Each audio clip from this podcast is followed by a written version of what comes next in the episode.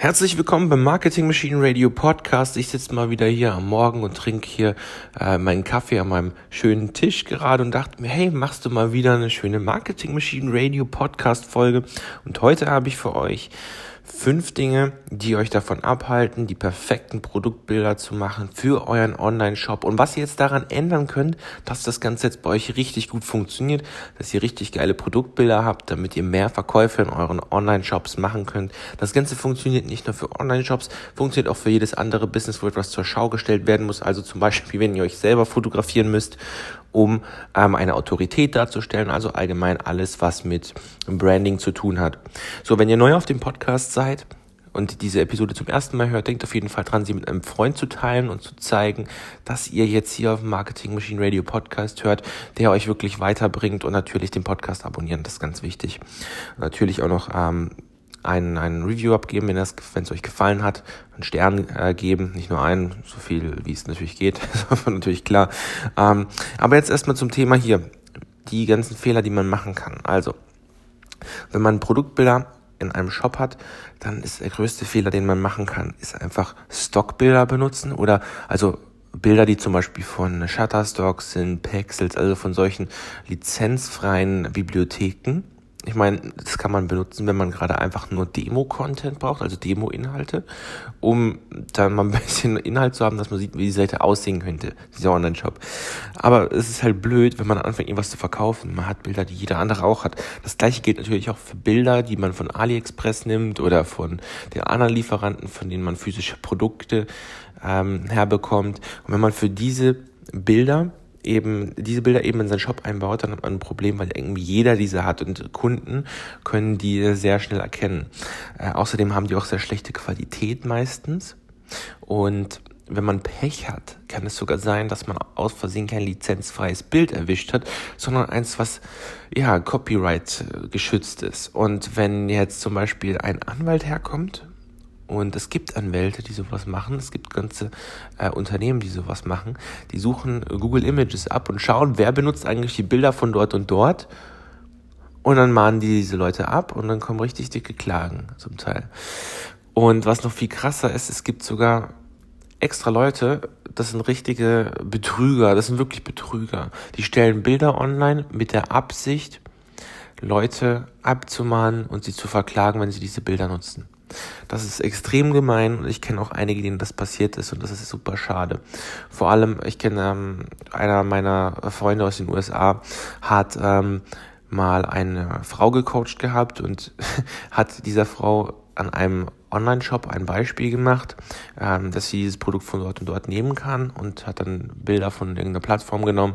Er hat das bei sich eingebaut, diese Frau hat den Shop eins zu eins nachgebaut, hat das gleiche Bild genommen und er hatte nicht nur, wurde nicht nur verklagt auf 50.000 Dollar, sondern sie wurde auch noch verklagt und er hat nochmal was oben drauf bekommen, weil er ihr das nochmal gezeigt hat, dass sie das so machen kann. Also, super, super krasse Angelegenheit. Also man muss hier wirklich vorsichtig sein, wenn man Bilder von Lieferanten, wenn man Bilder von, ähm, von Fotoplattformen nimmt, von, vor allem von Google nimmt, da muss man richtig hart aufpassen. Wenn ihr sowas machen wollt, nehmt bitte die Creative Commons Lizenz. Ansonsten sage ich euch jetzt einfach mal, was ihr machen sollt. Das gleiche könnt ihr natürlich als Fehler sehen, wenn ihr es nicht macht. Das ist ja völlig klar, deswegen habe ich es einfach mal genannt, fünf Fehler.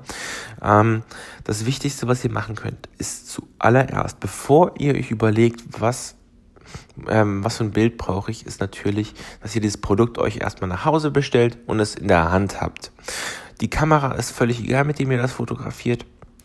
Heutzutage können sogar iPhones bessere Bilder machen als so manche Kamera, die man sich für teures Geld kauft. Also da sollte man sich wirklich nicht von Equipment abhalten lassen. Wichtig ist das Setup.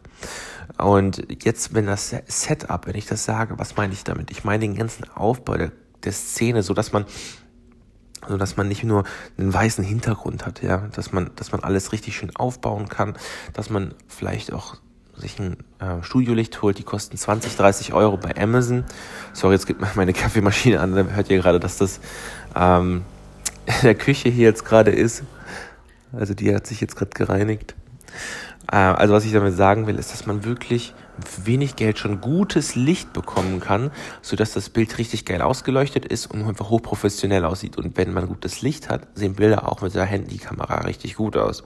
Also Setup ist schon mal sehr, sehr wichtig, dass man sich überlegt, wie positioniere ich dieses Bild, ähm, was kommt wohin, setze ich, fotografiere ich das Bild jetzt aus der Mitte, von oben, von unten, setze ich das eher so weiter unten rechts hin und so weiter, dass man sich das einfach schon mal vorher ein bisschen überlegt, wie das alles so später aussehen kann.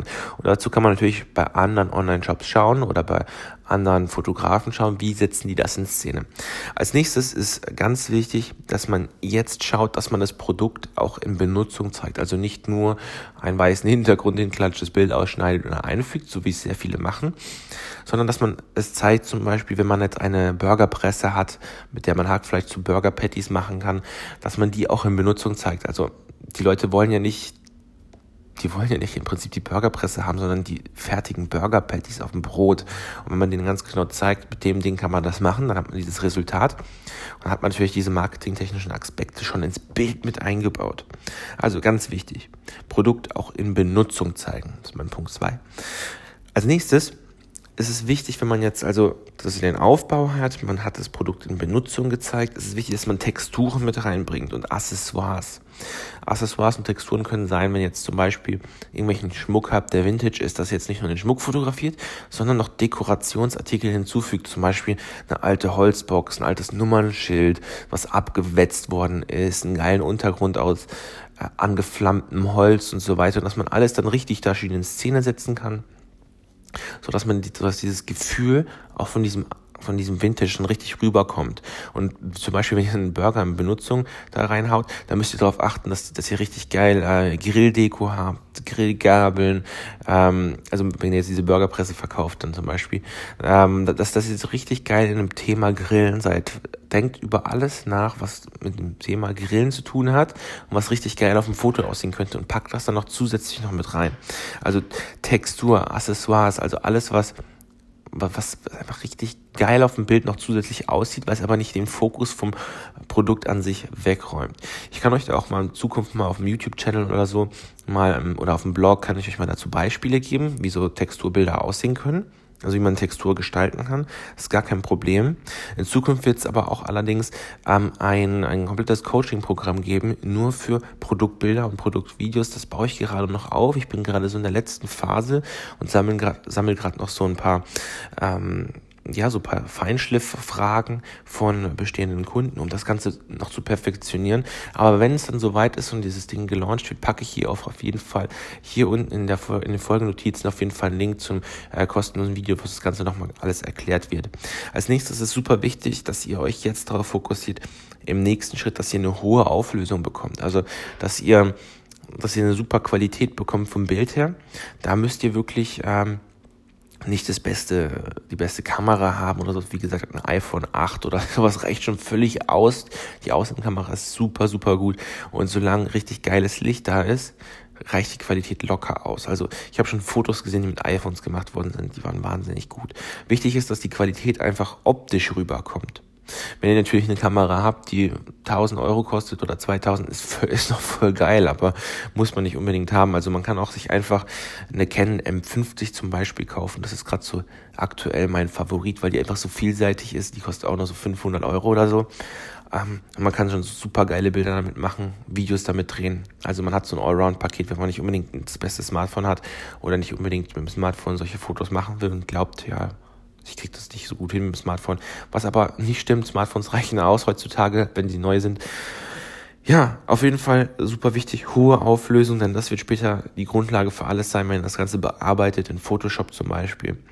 Und äh, Photoshop gibt's jetzt auch nicht nur für 2000 Euro, so wie für damals, sondern es gibt es auch schon für kleine Gebühren wie zum Beispiel 13, 14, 15 Euro pro Monat. Also das ist wirklich keine Ausrede mehr, dass man keine Bildsoftware hat, um das zu bearbeiten. Als nächstes super wichtig, wenn ihr das Bild jetzt bearbeitet und richtig geil aussehen lasst.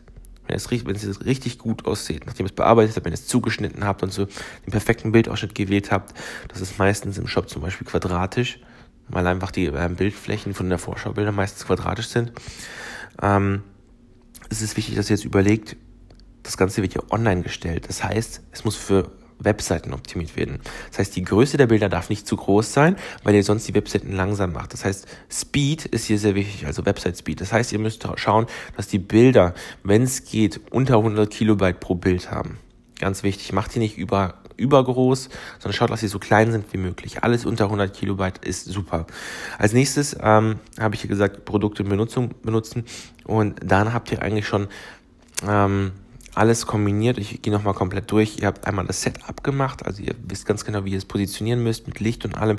Ihr habt die Textur, die Accessoires, ihr habt die hohe Auflösung und ihr habt auf jeden Fall ähm, auch dran gedacht, dass die Bilder nicht zu groß rausgehauen werden sollen, damit ihr nicht unnötig Speicherplatz auf eurer Website dafür verwenden müsst. Wenn ihr das Ganze mit Shopify macht, umso besser, nur viel einfacher. Und äh, wenn euch diese Podcast-Episode von Marketing Machine Radio gefallen hat, bitte ich euch einfach darum, diese mit einem Freund zu teilen, der auch gerade ein Online-Business aufbaut. Und wenn euch das wirklich sehr gefallen hat, dann ähm, schreibt mir auf jeden Fall ein nettes Review hier unten rein bei iTunes oder auf der Plattform, wo ihr gerade seid. Und ähm, hinterlasst natürlich noch ähm, ein gutes Rating. Dann würde ich sagen, wir hören uns in der nächsten Episode. Ich habe mich sehr, sehr gefreut. Bis dann, Leute. Ciao.